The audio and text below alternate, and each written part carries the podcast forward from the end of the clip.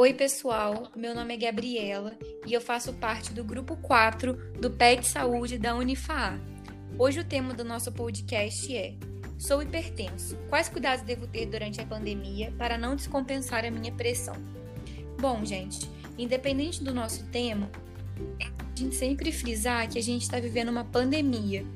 Então, as medidas de isolamento sociais são muito importantes.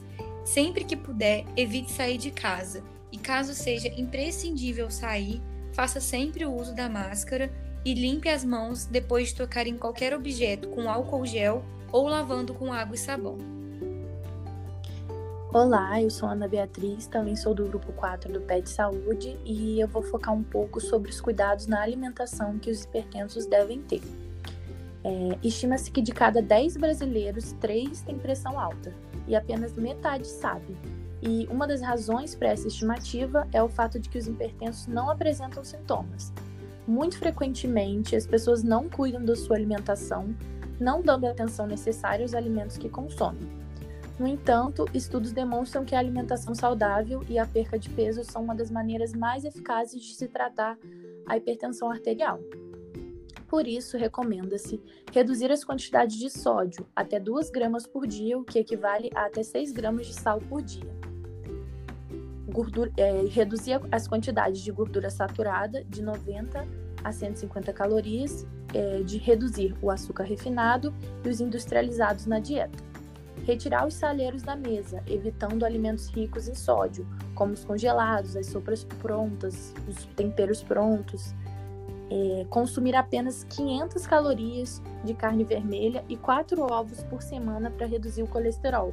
É, evitar consumir muita manteiga e outros produtos derivados do leite, como queijos gordos, creme de leite, etc optar por produtos derivados do leite com pouca gordura, boas quantidades de cálcio e de proteínas, duas substâncias que ajudam a baixar a pressão sanguínea. Preferir sempre grãos integrais, que são ricos em fibras e fazem com que a absorção do colesterol, dos triglicerídeos e da glicose seja mais lenta, evitando altos níveis de liberação de insulina, o que previne não só o diabetes, como o aparecimento da hipertensão e aumento da gordura abdominal. Não pensar nos vegetais apenas como acompanhamentos do almoço ou do jantar. Eles podem ser o prato principal ou um lanche da tarde.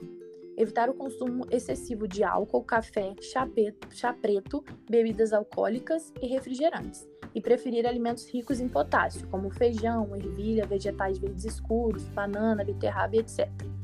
Evitar alimentos com gorduras trans, como os biscoitos, margarina, salgadinhos frios e carnes gordas e além disso, existem alguns alimentos recomendados para controlar a pressão arterial, é, como por exemplo amêndoa e nozes, que são boas fontes de magnésio. Atuam como vasodilatadores, ampliando os vasos sanguíneos, o que auxilia no controle da pressão arterial.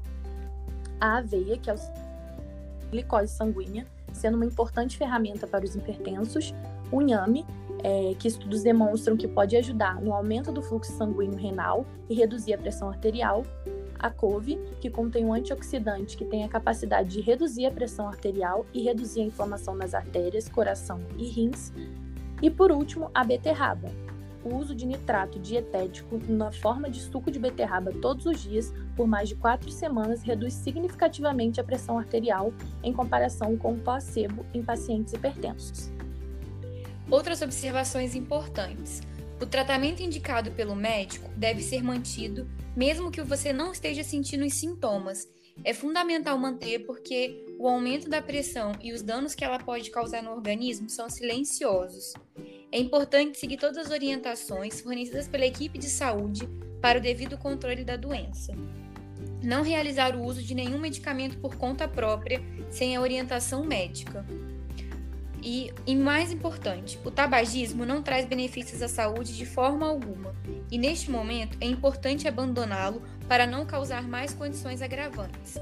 Por mais que nem sempre seja possível controlar o nível de estresse, é imprescindível evitar situações que o causam, como as preocupações com o trabalho fora de horário laboral, preocupações com a vida social e com outros assuntos que você não vai conseguir resolver no momento.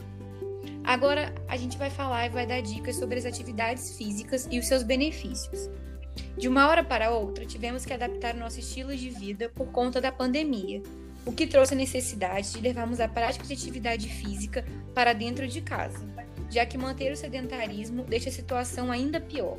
A prática de atividade física melhora o sistema imunológico e contribui para a prevenção e combate às doenças crônicas que podem trazer agravo às condições de saúde causadas pelo coronavírus, como no caso da hipertensão.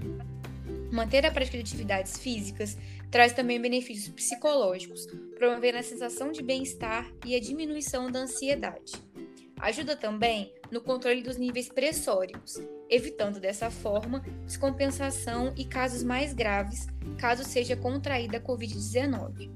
Portanto, a prática de atividade física deve ser indicada e incentivada principalmente aos idosos, utilizando as adaptações ao local de prática de contato mas é importante ressaltar alguns aspectos. Se vocês estiverem sentindo sintomas referentes a infecções respiratórias, como febre, tosse e falta de ar, não devem ser praticadas atividades físicas e também é preciso evitar as saídas de casa. É necessário evitar locais fechados e que contenham aglomerações, como academias e clubes esportivos. O que e o mais importante, né? Ao evitar academias e clubes esportivos, o ideal é que você tente praticar exercícios ao ar livre, desde que você tome todos os cuidados de isolamento social e se distancie das pessoas, obedecendo também às regras de etiqueta respiratória e higiênica, não compartilhando objetos pessoais e higienizando sempre todos os objetos que você utilizar. Para exercícios em casa,